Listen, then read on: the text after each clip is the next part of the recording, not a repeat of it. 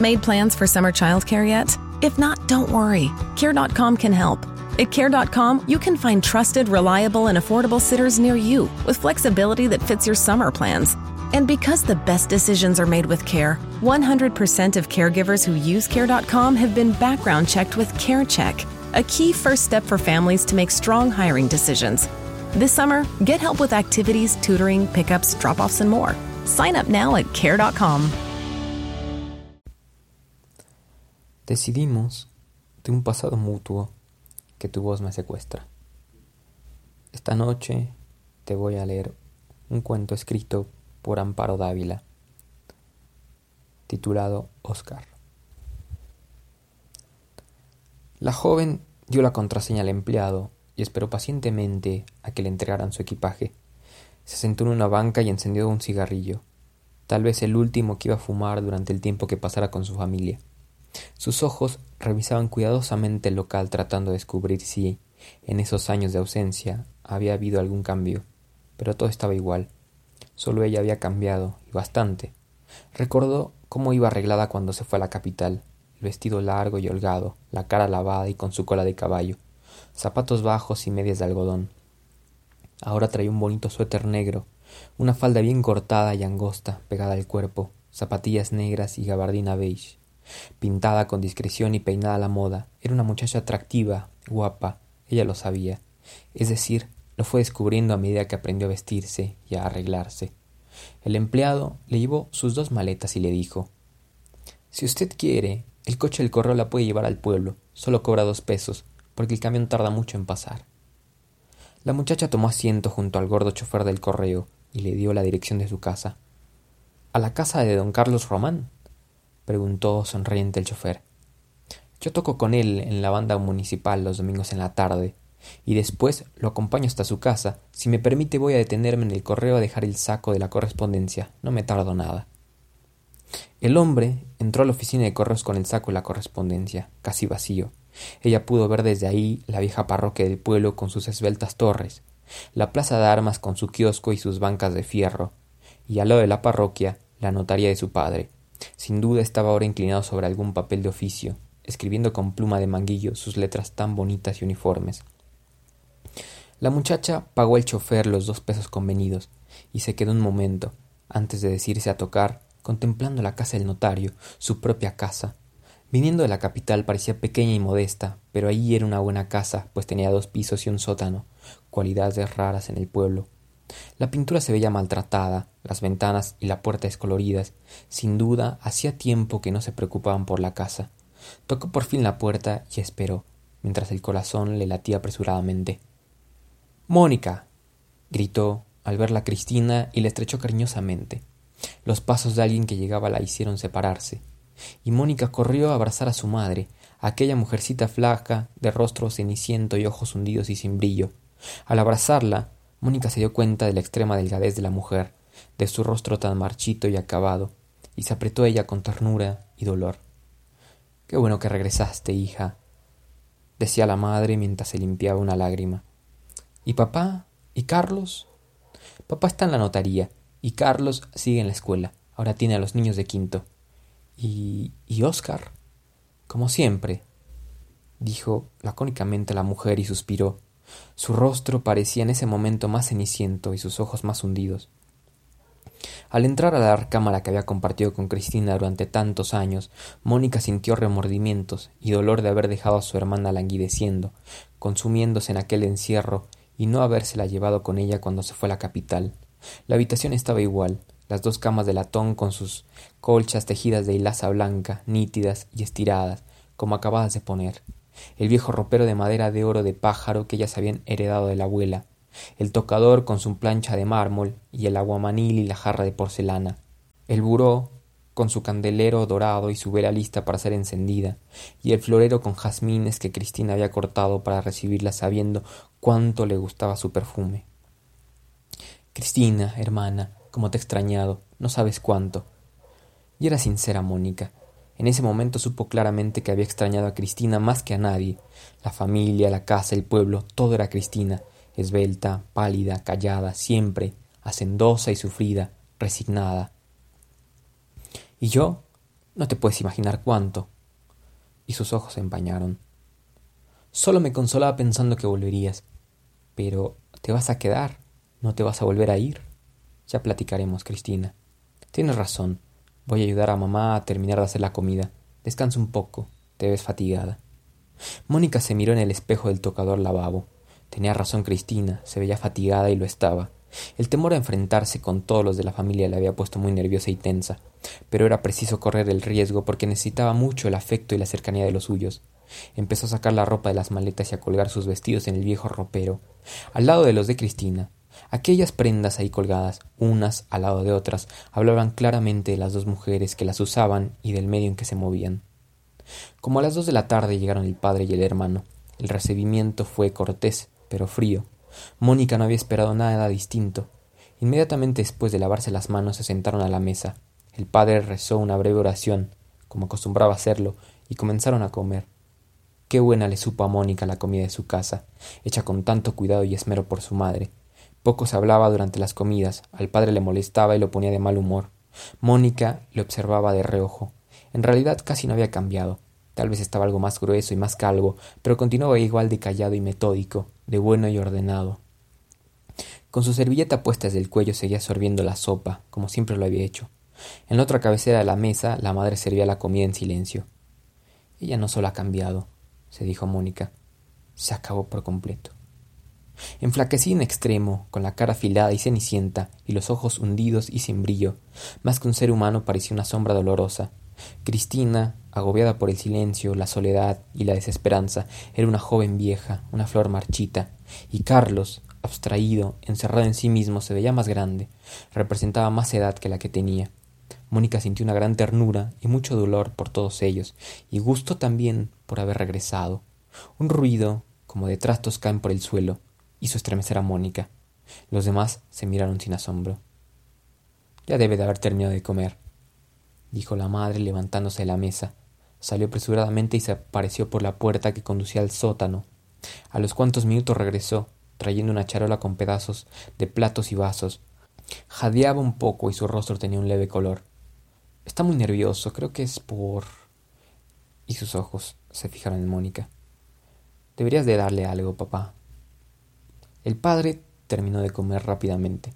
Se limpió la boca con la servilleta, sirvió un poco de agua en un vaso y se dirigió al sótano. El hermano se levantó de la mesa, cogió unos libros y se marchó. Al día siguiente su llegada, Mónica comenzó a hacer la parte de los quehaceres de la casa que le correspondía, como antes de que se marchara para la capital, la misma rutina de siempre. A las seis y media de la mañana se levantaban.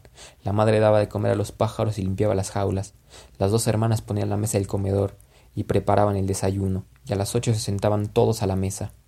Pero antes se le llevaba el desayuno a Oscar, porque pasaba el día de muy mal humor si no era atendido primero, y él, desde el sótano, tenía gran conocimiento de los ruidos de la casa y de las horas. Sabía cuándo se levantaban, cuándo entraban a la cocina, cuándo salían, todo. A las ocho y media se iba Carlos a la escuela y el padre, un poco más tarde, a abrir la notaría. Entonces las tres mujeres limpiaban la casa cuidadosamente. Cristina se encargaba de arreglar la cocina y de lavar la loza. La madre sacudía la sala y el comedor, y Mónica se dedicaba a las recámaras y al baño. Mientras la madre salía a hacer la compra para la comida, las muchachas barrían y trapeaban el patio y el zaguán. Después, cuando la mujer regresaba con el mandado, Cristina le ayudaba a preparar la comida y a arreglar la mesa y Mónica lavaba la ropa sucia. En aquella casa siempre había algo que hacer.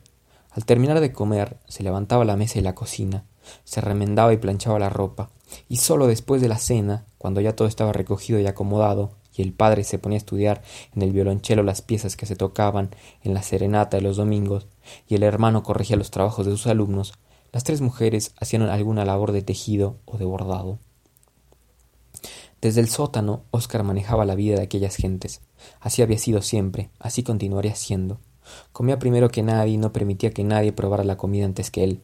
Lo sabía todo, lo veía todo. Movía la puerta de fierro del sótano con furia, gritaba cuando algo no le parecía. Por las noches les indicaba con ruidos y señales de protesta cuando ya quería que se acostaran, y muchas veces también la hora de levantarse. Comía mucho, con voracidad y sin gusto, con las manos grotescamente. A la menor cosa que le incomodaba aventaba los platos con todo y comida, se golpeaba contra las paredes y se arnía la puerta. Raras veces permanecía en silencioso. Siempre estaba monologando entre dientes palabras incomprensibles. Cuando todos habían retirado sus habitaciones, Oscar salía del sótano, sacaba entonces el agua del pozo y regaba las macetas cuidadosamente, y si estaba enojado, las rompía estrellándolas contra el piso. Pero el día siguiente había que reponer todas las macetas rotas, pues él no soportaba que disminuyeran, siempre tenía que haber el mismo número de macetas. Cuando terminaba de regar las macetas entraba a la casa y subía la escalera que conducía a las habitaciones. Hacia la medianoche se escuchaba el crujir de la vieja madera de la escalera bajo el tremendo peso de Oscar.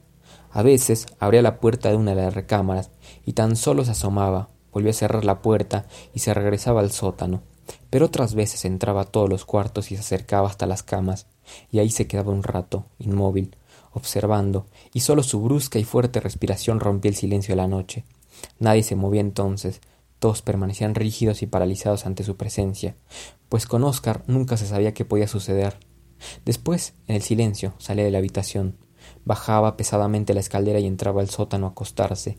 En aquella casa nadie había dormido jamás tranquila ni normalmente. Su sueño era ligero, atento siempre al menor ruido, pero nadie se quejaba nunca. Resignados ante lo irremediable, aceptaban su cruel destino y lo padecían en silencio. En los días de luna llena, Óscar aullaba como un lobo todo el tiempo del prenilunio y se negaba a comer. Podía decirse que la familia Román era una de las familias más acomodadas del pueblo. Tenían casa propia y grande, una notaría, un hijo maestro de escuela, y sin embargo apenas les alcanzaba el dinero que el padre y el hijo ganaban para solventar los gastos de aquella casa, es decir, los muchos gastos que originaba Óscar. Con bastante frecuencia había que reponer cinco, diez, muchas macetas, y ni qué decir de la loza. Continuamente se compraban platos, tazas, vasos, y además la ropa que desgarraba y hacía jirones, camisas, pantalones, sábanas, colchas, cobertores. También destrozaba sillas y muebles, y agregado todo esto, las medicinas que constantemente se le administraban y que eran bastante caras.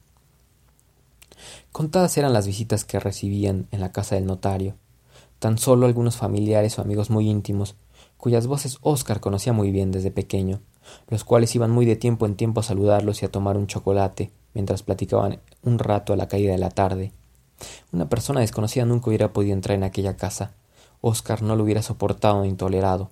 Las mujeres solo salían a lo indispensable el mandado, las varias compras, la misa de los domingos y alguna vez entre semana al rosario, algún pésame o entierro, algo verdaderamente muy especial, pues estas cosas lo excitaban sobremanera. Él no admitía nada que rompiera o alterase el ritmo y la rutina de su vida y de sus hábitos. Cuando ellas salían, el padre o el hermano se quedaban en la casa porque Óscar temía la soledad hasta un punto increíble y conmovedor, y además existía el peligro de que pudiera escaparse. Mónica había perdido la costumbre de acostarse temprano y pasaba largas horas despierta escuchando la leve respiración de Cristina y pensando en tantas y tantas cosas hasta que oía las sordas pisadas de Oscar. Entonces Mónica se quedaba muy quieta y cerraba los ojos para que él creyera que dormía. Oscar permanecía junto a su cama algunos minutos, que a Mónica le parecían interminables, eternos. Iba todas las noches a observarla, tal vez extrañado de verla de nuevo ahí o queriendo cerciorarse de si era ella. Los años vividos en la ciudad le habían hecho olvidar aquella pesadilla que no terminaba nunca. Ese día, 6 de agosto, Oscar había estado insoportable desde el amanecer. Una de las medicinas que tomaba y que lo tranquilizaba bastante se encontraba agotada y el médico le había suplido con otra que no le surtía gran efecto. Durante horas había estado gritando, aullando, vociferando, rompiendo todo lo que tenía a su alcance en el sótano, moviendo con furia la puerta de fierro cerrada con candado, aventando los muebles contra ella. Había botado la charola del desayuno, la de la comida. No oía ni entendía a nadie. Oscar está peor que nunca, dijo la madre cuando llegaron a comer su marido y su hijo. Yo no sé qué vamos a hacer, seguía diciendo la mujer, y se apretaba las manos, agobiada por la angustia. Se ha negado a comer, lo ha roto todo. Sin decir una palabra más, se sentaron a la mesa, entre aquel insoportable ruido y gritos y aullidos y carcajadas. Abatidos por aquella tortura que les estrujaba el alma, la madre se limpiaba con los dedos las lágrimas que no lograba contener. Ni siquiera se escuchaba ahora el acostumbrado sonido que hacía el padre al sorber el caldo. Se ha negado a probar bocado, no quiso desayunar ni comer, volvió a decir la madre, como si no lo hubiera comentado ya cuando llegaron el notario y su hijo. Ha despedazado todo lo que ha podido, comentó Cristina. Creo que sería conveniente ir a avisarle al doctor del estado en que se encuentra, dijo Carlos. La angustia había logrado romper aquel silencio que el padre había impuesto en las comidas durante tantos años. Si será prudente aumentarle la dosis. Pero, pero a lo mejor, ¿qué hacer, Dios mío? ¿Qué hacer? Yo creo que es el efecto de la luna. O de la canícula. Solo Dios sabe, solo Dios sabe. Esta es la peor de las crisis. Tiene los ojos enrojecidos y como saltados. Se ha golpeado mucho y sangrado. Ha estado tratando de abrir el candado. Yo creo que la medicina lo ha puesto así. A veces los médicos no saben ni qué recetan. Estaba tan calmado, tan bien. Ayer estuvo cantando la misma canción todo el día y toda la noche, pero cantaba, sí, pero anoche rompió todas las macetas. Ay, Dios mío, Dios mío. Dicen que hay un yerbero en Agua Prieta que es muy bueno. A veces son puros charlatanes que roban tiempo y dinero, intervino el padre. Yo creo que lo mejor será inyectarlo y que se duerma. Ojalá y cuando despierte ya haya pasado la crisis. Voy a preparar la jeringa. Y se levantó de la mesa. Tengo miedo, papá, dijo la madre acercándose a su esposo y tomándolo de un brazo. Mucho miedo. Ya lo he inyectado en otras ocasiones y no ha pasado nada. Tranquilízate, mujer, ten calma. Ya está lista la lámpara, dijo Carlos, y los dos hombres bajaron al sótano. Las mujeres se quedaron ahí, inmóviles y mudas, como tres estatuas. Gritos inarticulados, ruidos de lucha, de golpes, de cuerpos que caen, gemidos, exclamaciones, de pronto todo cesó, solo se oían las respiraciones jadeantes de los dos hombres, que bañados en sudor salían del sótano, agotados y maltrechos, como si hubieran luchado con una fiera. Aquel tremendo esfuerzo fue excesivo para el cansado corazón del notario, que se paró de pronto, al día siguiente, cuando se encontraba copiando una escritura en su protocolo. Ya estaba muerto cuando lo llevaron a su casa. Lo venaron en la sala toda la noche. A pesar de ser un hombre tan querido y respetado en el pueblo, solo pudieron asistir al velatorio los pocos familiares y amigos que frecuentaban a los Román y cuyas voces Oscar conocía. El dolor de la familia fue enorme. Destrozados por la pena, permanecieron todo el tiempo junto a su muerto, llorando en silencio. Al día siguiente fue el entierro después de la misa de cuerpo presente, y a la parroquia y al cementerio sí asistió todo el pueblo. Sus compañeros de la banda municipal lo despidieron tocándole sus valses favoritos, Morir por tu amor y tristes jardines. Desde ese día en que murió don Carlos Román, empeoró la vida de aquellas gentes. La casa, con sus crespones negros en la puerta y en las ventanas, las ventanas entrecerradas, las mujeres enlutadas, silenciosas, ensimismadas, ausentes, especialmente la madre que más que un ser vivo parecía un espíritu, una figura fantasmal o la sombra de otro cuerpo, y Carlos, cabizbajo, amordazado por la angustia y el sufrimiento, sabiéndose caminar en un callejón sin salida, acorralado, sin encontrar ni solución esperanza para aquel infortunio, que venían padeciendo y arrastrando penosamente a través de la vida. La fatalidad se imponía y eran sus víctimas, sus presas, no había salvación. A la semana de haber muerto el notario, la madre cayó enferma. Un día no se levantó más aquella mujer que se había consumido por completo, y ni siquiera el médico podía entrar a la casa a recetarla. Oscar no lo hubiera permitido. Carlos le informaba diariamente cómo se encontraba su madre y compraba las medicinas que ordenaba, pero todo esfuerzo era inútil. Aquella vida se apagaba lentamente, sin una queja ni un lamento. Pasaba el día entero sumida en un profundo sopor, sin moverse, sin hablar, yéndose. Pocos días vivió la madre, solo un suspiro y nada más, ni estertores, ni convulsiones, ni estremecimientos, ni gritos de dolor, nada, solamente un suspiro y se fue a seguir al compañero con quien había compartido la vida y la desdicha. Fue velada en el mismo lugar donde lo había sido don Carlos, enterrada también junto a él. Esa noche, la del entierro, Oscar la pasó en la recámara vacía aullando y rechinando los dientes. Siguieron pasando los días de aquel verano luminoso y perfumado, días largos, noches interminables, los tres hermanos encerrados dentro de sí mismos, sin atreverse a hablar, a comunicarse, tan ensimismados y huecos como si los pensamientos y las palabras se les hubieran extraviado o se los hubieran llevado los que se fueron. Cada domingo, después de asistir a misa, Cristina y Mónica iban al cementerio a llevarles flores a sus queridos muertos. Carlos se quedaba en la casa cuidando a Oscar. Por la tarde se sentaban las dos hermanas a tejer junto a la ventana de la sala, y desde ahí miraban pasar la vida, como los prisioneros a través de los barrotes de su celda. Carlos aparentaba leer y se mecía en la mecedora de Bejuco, donde su padre dormía unas breves siestas antes de irse a tocar las serenatas de la plaza de armas. Inmensa se veía la luna esa noche de plenilunio en agosto. Había hecho bastante calor durante el día y continuaba aún en la noche, apenas si se soportaba una sábana sobre el cuerpo. Óscar aullaba como siempre lo hacía en las noches de luna llena y nadie lograba conciliar el sueño. Aullaba y rompía macetas, subía y bajaba las escaleras, vociferaba, aullaba, gritaba, subía y bajaba. Agobiados por el calor que había aumentado, fueron dejándose caer poco a poco en el sueño, en un sueño rojo, ardiente como una llamarada abrasadora que los envolvía hasta que le llegó la tos, una tos seca y obstinada que los despertó. Con ojos desorbitados contemplaron las lenguas de fuego que llegaban ya hasta las habitaciones subiendo desde la planta baja, y el humo denso y asfixiante que los hacía toser, llorar, toser, y los aullidos de Oscar, que estaba sin duda abajo en el sótano, aullidos y carcajadas, carcajadas de júbilo como nunca las habían oído, y las llamas entrando, casi alcanzándolos. No podían perder tiempo. La escalera había sido devorada por el fuego, solo quedaban las ventanas. Anudando sábanas, Carlos bajó a Cristina, después a Mónica, y por último él se descolgó. Cuando Carlos tocó piso, la casa estaba completamente invadida por las llamas que salían por las ventanas, por la puerta, por todos lados. Aún se escuchaban las carcajadas de Oscar cuando los tres, tomados de la mano, empezaron a caminar hacia la salida del pueblo.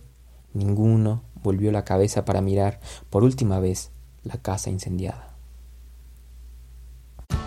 As a parent, no two days are ever the same. At care.com, you can find trusted and flexible sitters to help manage your family's ever changing schedule. Care.com can even help you out with housekeepers, dog walkers, senior caregivers, and more, so you can find care for all you love. And 100% of caregivers who use Care.com have been background checked with CareCheck, a key first step in hiring confidently. To get the help you need to make it all work, sign up now and find a great sitter at Care.com.